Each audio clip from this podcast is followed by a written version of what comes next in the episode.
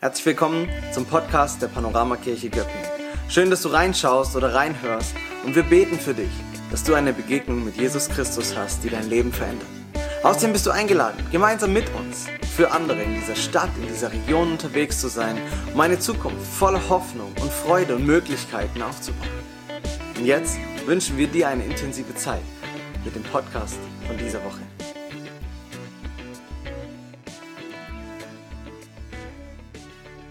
Ich glaube, es ist gut. Ich weiß nicht, mit welchem Gefühl du heute Morgen hier sitzt, ob du frei hattest und irgendwie, es gibt noch keine Zeiten, es ist alles gesetzlos gewesen, Kekse gelten als Hauptnahrungsmahlzeit. Ähm, und du startest so langsam rein oder ob du schon fast eine volle Woche wieder hinter dir hast und irgendwie so, ja, es war mal Weihnachten und Silvester war auch irgendwie, ist lange her. Aber wir möchten, wie Markus das gesagt hat, in diese Serie starten zum Anfang dieses Jahres, damit wir in zwölf Monaten zusammensitzen können und sagen, hey, weißt du was, zum Glück habe ich. Und dann erzählen wir uns die Geschichten von den Dingen, die wir zum Glück getan haben in 2024, weil sie uns vorangebracht haben, weitergebracht haben, gesegnet haben. Und ich habe zum Anfang eine Geschichte, ähm, die mir immer wieder über den Weg gelaufen ist, die ich irgendwie interessant fand und die uns, glaube ich, hilft, so den Einstieg vielleicht zu erwischen. Es geht um einen armen chinesischen Bauer, der nur ein Pferd und einen Sohn hatte.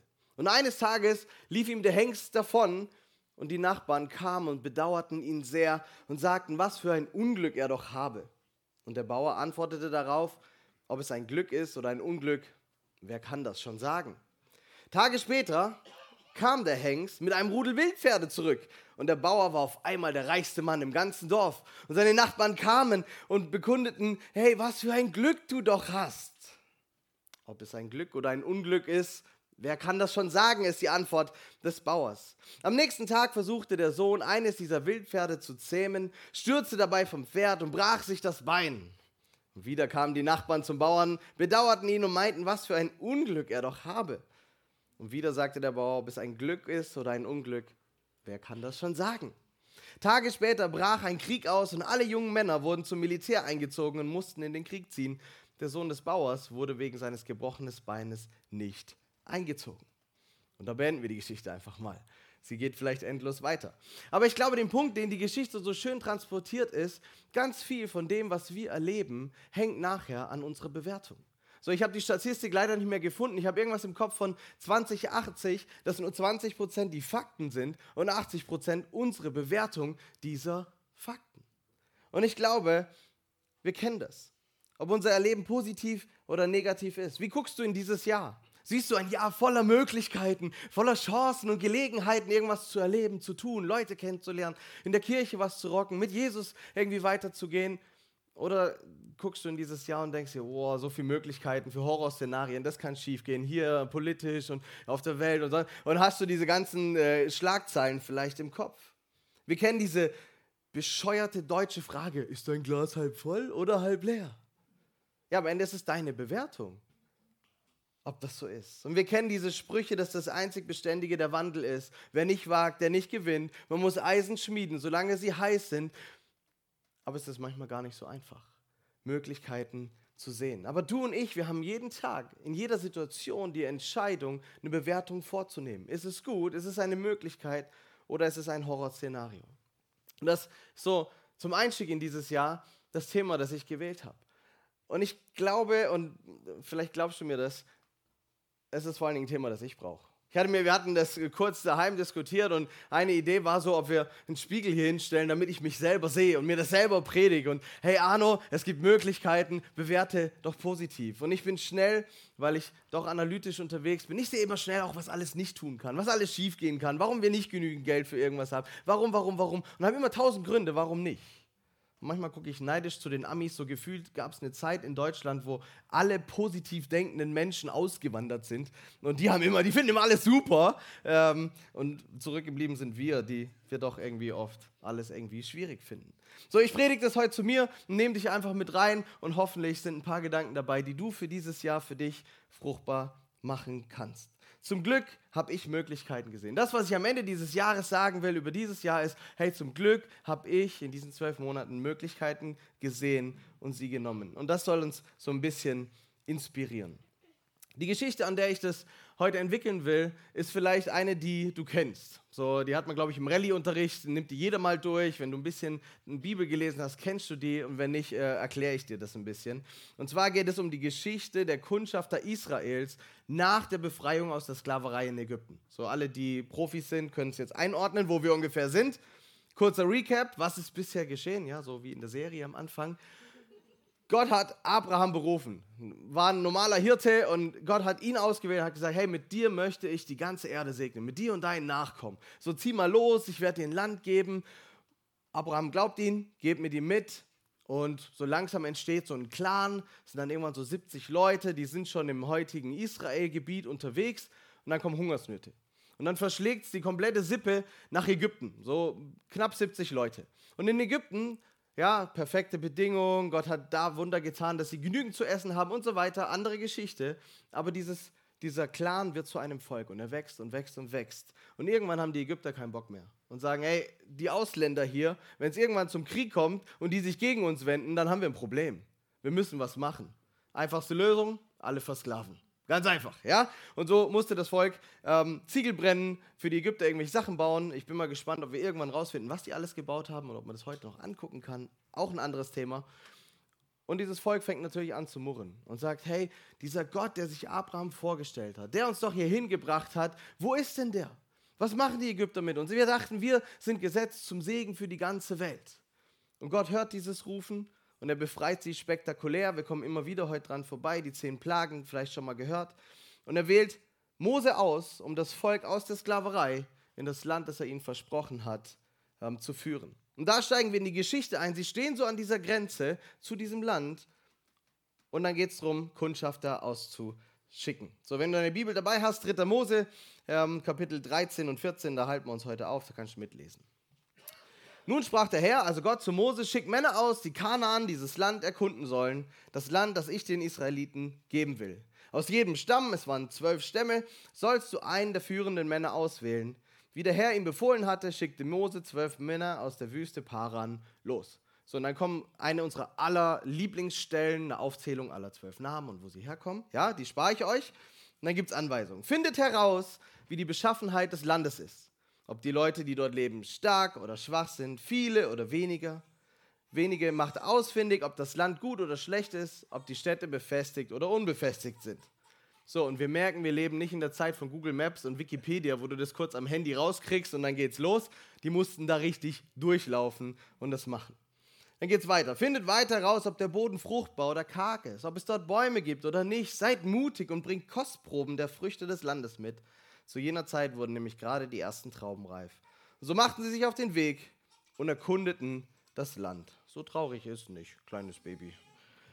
Es wird erst traurig, aber da kommen wir noch hin. Ja? Sie kommen zurück, als sie bei Mose, Aaron, sein Bruder und der ganzen Gemeinschaft der Israeliten in Kadesh in der Wüste Paran eintrafen, berichteten sie ihnen und zeigten ihnen die Früchte des Landes. Und wer, wenn du das alles liest, dann, dann siehst du, dass sie riesige Früchte mitgebracht haben. Richtig gutes Land. Ihr Bericht lautete folgendermaßen: Wir kamen in das Land, in das du uns geschickt hast, und dort fließen in der Tat Milch und Honig, und das hier sind die Früchte, die dort wachsen. Langer Anlauf, ja, aber ich glaube, wir sind alle auf der gleichen Seite. Die, sie gingen, sie haben das angeguckt, sie kommen zurück, sagen: Mega, genauso wie Gott es versprochen hat. Ein hammergutes Land. Und ich glaube, wenn wir über Perspektive reden, über Möglichkeiten, die wir dieses Jahr nutzen können, dann beginnt alles mit deinem Gottesbild. Welches Gottesbild hast du so in deinem Basismodus installiert? Wir glauben ja als Christen nicht an Zufall oder Schicksal oder das Universum oder welche Kräfte auch immer, sondern wir glauben daran, dass es einen intelligenten Designer dieses Lebens gibt, der sich was gedacht hat. Und wenn du in sein Wort reinguckst, dann entdeckst du, dass unser Gott ein Gott ist, der für die Menschen ist, der sie aus Liebe erschaffen hat, der sich uns vorgestellt hat. Wir haben das an Weihnachten gefeiert, dass Gott Mensch geworden ist, damit wir verstehen, wie arg er uns lieb hat und wie gut er es wirklich mit uns meint. Und ich glaube, dass das ein ganz wichtiger Gamechanger ist für dein Jahr. Glaubst du, dass der Gott, der da ist, dass ein guter Gott ist?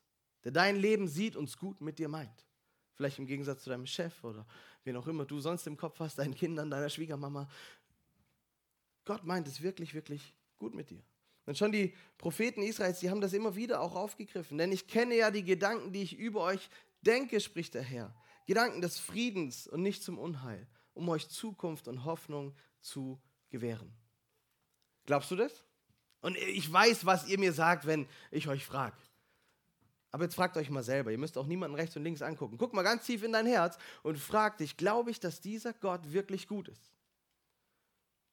Oder habe ich doch dieses Bild von dem alten Mann mit dem weißen Bart, der Blitze schmeißt und nur hofft, dass ich irgendwo was falsch mache?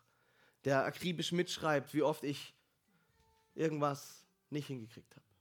Oder glaube ich tief in meinem Herzen, dass dieses Leben, das ich lebe, von einem Gott geschenkt und gestaltet wird, der Gutes für mich vorbereitet hat? Zukunft, Hoffnung. Wenn du weiterliest, dann finden wir noch eine ganze Menge andere Sachen. Von Liebe und Freiheit, von Kraft und Nähe, dass sein Geist in uns einziehen will. Und ganz ehrlich, wenn ich so in meinem Alltag unterwegs bin, dann vergesse ich das oft. Dann kommt immer wieder dieses, diese Emotion, hey, die ganze Welt ist gegen mich, nur Probleme, keine Möglichkeiten. Gott, wo bist du denn? Warum tut sich nichts? Alles ist anders, als ich gedacht habe. Und dann sich immer wieder zu, vor Augen zu führen, ja, es ist vielleicht nicht alles so, wie ich mir das immer wünsche und wie ich es machen würde. Das ist vielleicht auch gut so. Ihr würdet ganz schön leiden, wenn immer alles so wäre, wie ich das will. Aber was ist, was ist mein Bild von Gott? Glaube ich im tiefsten Herzen, dass er es gut mit mir meint. Habe ich Glaube oder habe ich Unglaube? Wenn ich diese Verse lese, er hat eine Zukunft, er hat Hoffnung, komme ich dann mit, ja, jetzt mal gucken? Oder halte ich mich dran fest und sage, ja, ich glaube es. Und ich glaube, dass es ein Prozess ist, dass wir das immer wieder lernen müssen. Und deswegen wichtig ist, Zeit mit Gott zu verbringen, persönlich sein Wort zu studieren, zu beten, da tiefer zu gehen, das einzusaugen, das immer wieder zu hören. Und deswegen sind Gottesdienste, glaube ich, wichtig die Ermutigung, den anderen zu sehen, dem es vielleicht gerade besser geht oder der schon anderes mit Gott erlebt hat oder der schon seit 30 Jahren dabei ist und du erst am Anfang stehst. Wir brauchen ein positives, ein gesundes Gottesbild, um Möglichkeiten sehen zu können. Und im Gegensatz zu allen Religionen, zum Universum, zu was auch immer sonst, wo du immer etwas tun musst, damit du hoffentlich etwas Gutes von dieser Kraft zurückbekommst, ist Gott anders. Das Evangelium ist grundlegend anders. Jesus ist gekommen als Mensch an Weihnachten, das haben wir erst gefeiert, nächstes großes Fest, Ostern. Jesus stirbt für deine und meine Schuld, für unser Versagen am Kreuz, damit wir ohne Vorleistung wieder in Beziehung mit dem heiligen, reinen, fehlerlosen Gott kommen können. Mit dem, der es so gut mit uns meint. Das ist ein Geschenk, das ist das Geschenk, das auch dir heute Morgen wieder offen steht, das Gott dir anbietet und sagt, hey, du musst nichts tun. Komm zu mir. Vertrau mir, glaub mir, dass ich es gut meine. Glaub mir, dass ich alle deine Schuld nehme, dass ich alles ausradiere und dass wir zwei eine Beziehung führen können. Kommen wir zurück zu der Geschichte. Die Kundschafter, sie sagen, hey, es ist genauso, wie Gott es verheißen hat. Und sie haben diese grandiose Geschichte im Hintergrund, wie Gott mit den zehn Plagen die Ägypter richtig platt macht und ja, durchs Meer durch und Feuersäule und volles Programm. Die haben Gott pur erlebt. Und jetzt stehen sie vor diesem Land und alles ist gut. Aber natürlich ist nicht alles immer einfach. So dieses Land ist nicht leer und wartet darauf, dass die Israeliten endlich kommen und was draus machen. So Gott verspricht uns auch nicht, dass wenn wir mit ihm unterwegs sind, wir einfach über alle Probleme hinweg schweben und immer ist alles schön und sanft und toll. Aber er verspricht, dass er mittendrin ist, auch wenn es anders läuft. Und so geht der Bericht nämlich weiter, wenn du deine Bibel noch hast, Vers 28. Doch die Menschen, die dort leben, sagen die Kundschafter, sie sind stark und ihre Städte sind sehr groß und gut befestigt.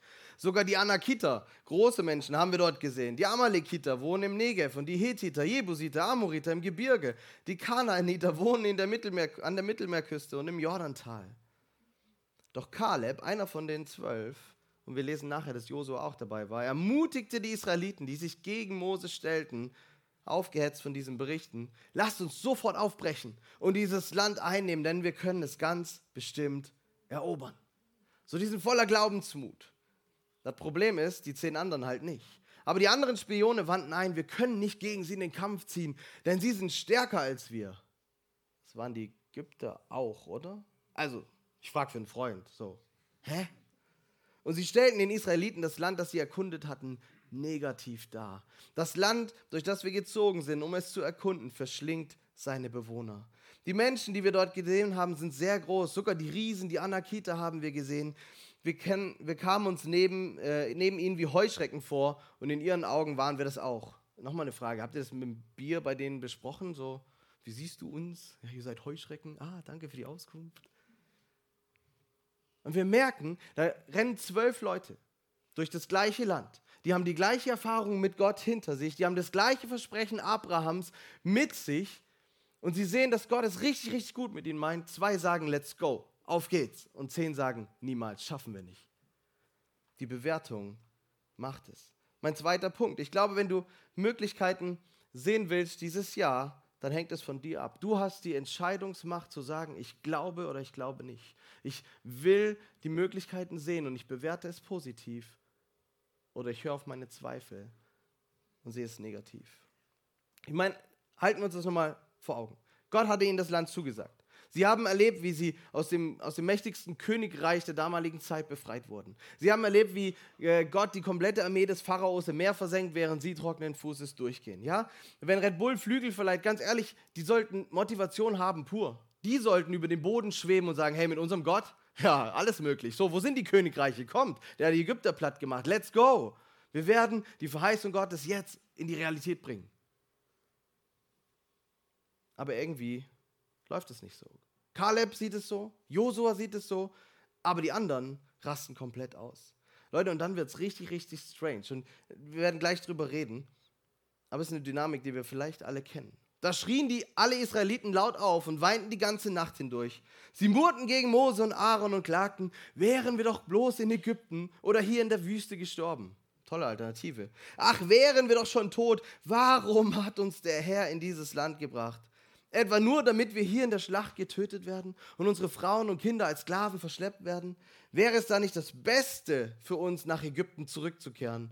Und sie sagten zueinander, lasst uns einen Anführer wählen und nach Ägypten zurückkehren. Sollen wir zusammenlegen und denen irgendwie einen Psychotherapeuten zahlen oder so? Ey, ich meine, ganz ehrlich, was ist denn bei denen gerade falsch gegangen? Ja, ist vielleicht nicht alles easy peasy und wir fliegen in das neue Land rein. Aber warte, ganz kurz, Ägypten ist das Land, das sie geplündert haben, ja, bevor sie gegangen sind. Das ist die, die gerade alle ihre Sklaven verloren haben, die alle die ihre ganze Armee verloren haben, die mega stinkig sind, weil Gott sie mit zehn Plagen gestraft hat. Das Beste, was uns passieren kann, ist da zurückzugehen. Ja, die machen die bestimmt einen Kaffeetisch und sagen, ja, herzlich willkommen zurück. Schön, sollen wir jetzt partnerschaftlich unterwegs sein, anstatt ihr Sklaven und wir Herren? Ich meine, was ist denn das für eine Idee, die sie da haben? Und während es uns jetzt tausende Jahre später ganz leicht fällt, sie auszulachen dafür und zu sagen, wie dumm seid ihr eigentlich, glaube ich, dass wir die gleiche Tendenz alle in unseren Herzen auch haben. Dass wenn da eine Situation kommt und wir entscheiden müssen, ist das eine Möglichkeit und wir nehmen sie und es kostet uns vielleicht was und es wird vielleicht anders, als wir gedacht haben und es wird ein bisschen Mut kosten und wir wissen vielleicht noch nicht, wie es ausgeht. Oder es ist ein Horrorszenario, dass wir ganz schnell dabei sind, ein Horrorszenario daraus zu machen. Dass wir ganz schnell dabei sind, durchgeknallte Entscheidungen zu treffen. Aus Angst, aus Zweifel. Wir glorifizieren die Vergangenheit. Ja, so schlimm war es doch früher gar nicht. War nicht so schlimm. War, früher war vielleicht sogar alles besser. Und wir vergessen all das. Ist so schön, wenn du mit Eltern redest, deren Kinder schon raus sind. Oh ja, unsere Kinder waren immer super. Die haben toll geschlafen. Die haben sich immer benommen. So, hä? In welchem Universum habt ihr gelebt? Ein, ein Dank an Gott, dass unser Gehirn all das Schlechte irgendwann vergisst, oder? Aber wir neigen dazu, die Vergangenheit zu glorifizieren und unsere Optionen irgendwie in Wunschvorstellungen umzumünzen. Mose reagiert folgendermaßen. Da warfen sich Mose und Aaron vor der versammelten israelitischen Gemeinschaft zu Boden. Zwei der Spione, Josua, der Sohn Nuns, und Kaleb, der Sohn Jephuns, zerrissen ihre Kleider als Symbol für ihr Entsetztsein und sagten zu den Israeliten, das Land, das wir durchwandert und ausgekundschaftet haben, ist sehr gut. Das ist eine mega Möglichkeit. Und wenn der Herr uns gut gesinnt ist, wird er uns in dieses Land bringen und es uns geben. Es ist ein Land, in dem Milch und Honig überfließen. Aber lehnt euch nicht gegen den Herrn auf und habt keine Angst vor den Bewohnern des Landes. Sie werden eine leichte Beute für uns sein. Sie haben keinen Schutz, aber mit uns ist der Herr. Also habt keine Angst vor ihnen. Die ganze Gemeinschaft wollte Josua und Kaleb steinigen. Doch da erschien allen Israeliten die Herrlichkeit des Herrn am Zelt Gottes. Wenn du die Geschichte kennst, ich finde, das ist einer der tragischsten Momente in der ganzen Dokumentation, die Gott uns überliefert hat. Dass dieses Volk so reagiert und Gott sagt, ja, dann müsst ihr die Konsequenzen tragen. Und er lässt sie 40 Jahre durch die Wüste wandern, in Kreisen. Die komplette Generation, die damals schon im wehrfähigen Alter war, muss in der Wüste aussterben und wird keinen Fuß in das verheißene Land setzen, außer Josua und Kaleb, die Gott geglaubt haben. Oh, ich finde das so tragisch. Ich finde es so tragisch, aber ich glaube, dass es uns ganz oft genauso geht. Dass wir unseren Zweifeln vertrauen, dass wir, den, dass wir die Vergangenheit irgendwie glorifizieren und uns nicht wagen, die Möglichkeit, die sich uns bietet, zu ergreifen und zu gestalten. Wir haben das oft in der Hand, zu entscheiden, wem glaube ich. Glaube ich, dass Gott es gut meint mit mir, auch in dieser Lebenssituation, in dieser Phase, in diesem, wo ich drin stecke? Oder glaube ich, dass alle recht haben, die negativ drüber reden. Jesus warnt uns, dass, der, dass sein Gegenspieler, dass Gottes Gegenspieler uns immer versuchen wird, Möglichkeiten madig zu machen. Uns immer, ja, die, die Versprechen Gottes rauben möchte. Vielleicht kennst du diesen Vers aus Johannes 10,10. 10. Der Dieb, ja, der Gegenspieler kommt nur, um die Schafe zu stehlen und zu schlachten, um Verderben zu bringen. Ich aber bin gekommen, um ihnen ein Leben zu bringen, Leben in ganzer Fülle. Und so oft glaubt unser Herz es nicht, dass Gott es wirklich gut meint und dass er Leben hat. Auch wenn es vielleicht nicht so ganz einfach ist, wenn es riskant ist, wenn es uns was kostet, wenn es anders wird. Aber was wirst du im Rückblick sagen wollen zu deinem Leben, zu diesem Jahr? Ich habe die Möglichkeiten genutzt. Ich habe Gott mehr geglaubt als meinen Zweifeln. Ich habe mich auf die Versprechen gestellt, die er mir gegeben hat.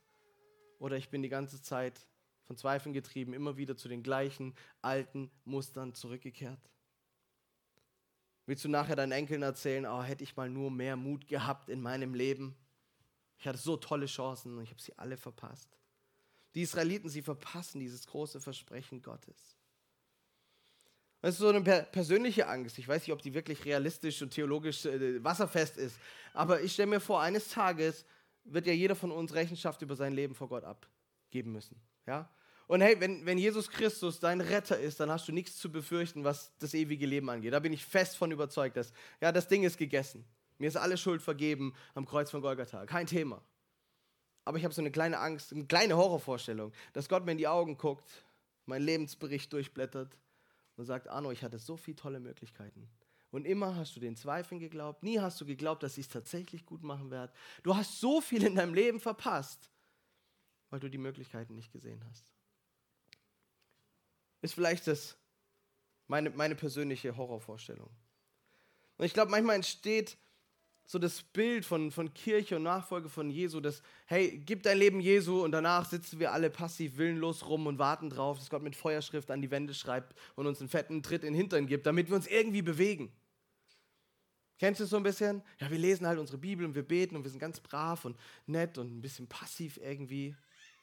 Aber ich glaube, dass es anders ist. Wenn du ganz an den Anfang der Bibel guckst, und wir kriegen die Kurve schon noch, keine Angst. In 1. Mose, als Gott die Menschen macht, da sagt er, seid fruchtbar und vermehrt euch, ja, nicht passiv, aktiv, füllt die Erde und macht sie euch untertan und herrscht über die Fische des Meeres, die Vögel des Himmels und über alle Tiere, die sich auf der Erde regen. Und ein bisschen später, im, in, im zweiten Kapitel heißt es dann, und Gott, der Herr, nahm den Menschen und setzte ihn in den Garten, Eden, um ihn zu bebauen und zu bewahren. Gottes Idee für uns Menschen ist, dass wir aktiv unterwegs sind. Dass wir entdecken, erforschen, experimentieren, Sachen ausprobieren. Schlechte Nachricht für alle, die sich mega auf die Rente freuen. Arbeit ist paradiesisch. Das gab es damals schon. Ja, wir leben in einer korrupten Welt und deswegen ist Arbeit so anstrengend. Aber ich glaube, im Himmel wird es wieder Arbeit geben, ohne die ganzen nervigen Effekte von hier. Ja? Ähm, aber Gott hat uns gemacht, damit wir aktiv sind, damit wir unterwegs sind, damit wir Verantwortung übernehmen für diesen Planeten.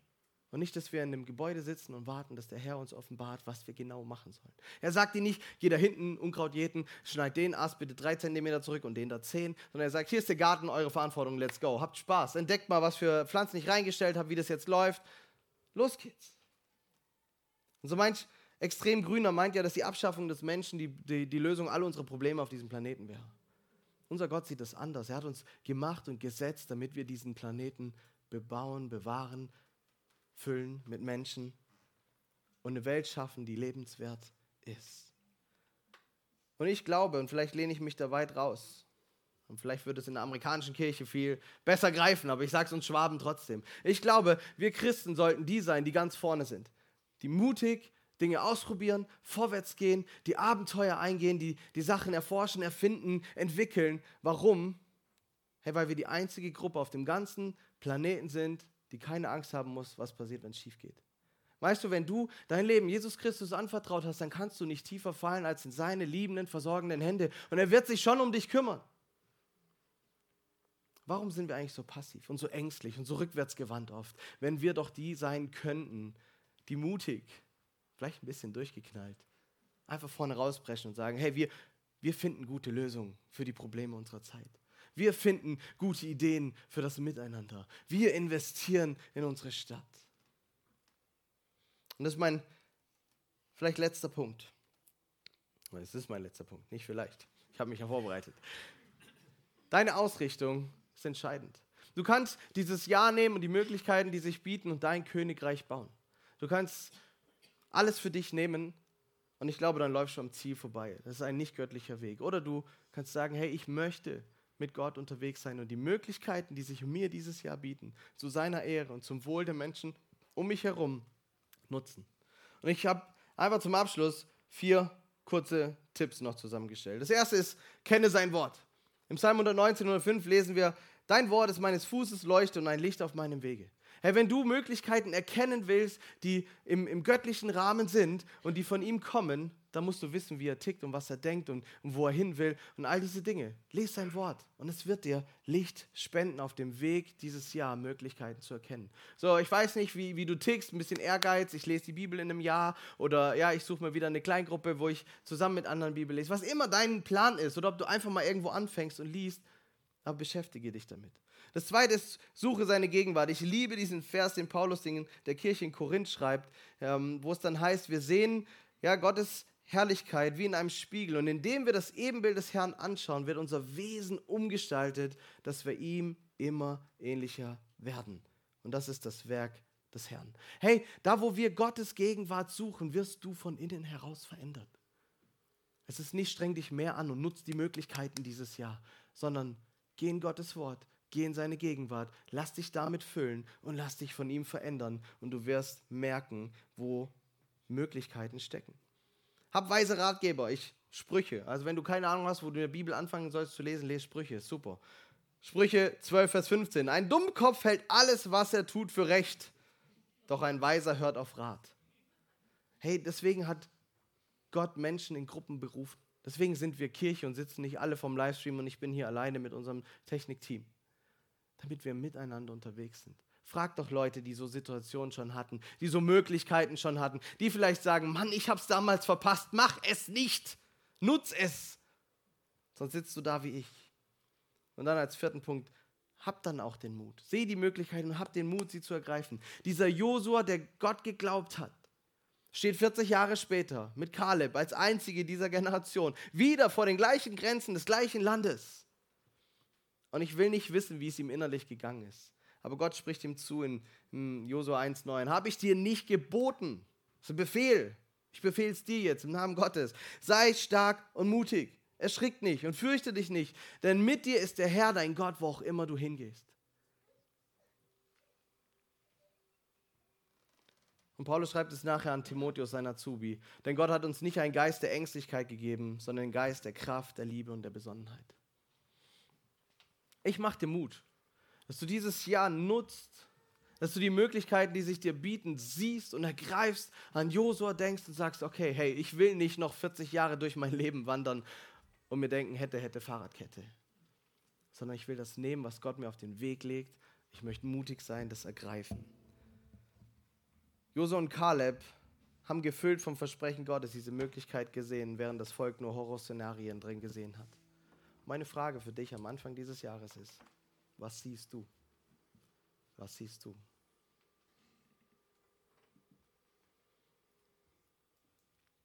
Ich lade dich ein, dieses Jahr nicht einfach nur zu überleben, sondern dieses Jahr zu nehmen und mutig die Gelegenheiten beim Schopf zu packen und zu gucken, was passiert und keine Angst zu haben, denn der Herr, dein Gott, ist mit dir.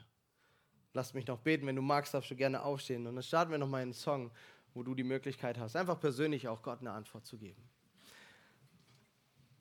Herr, ich danke dir, dass du ein Gott bist, der es gut mit uns meint, der Möglichkeiten auf unseren Weg legt, der Gutes für uns vorbereitet hat.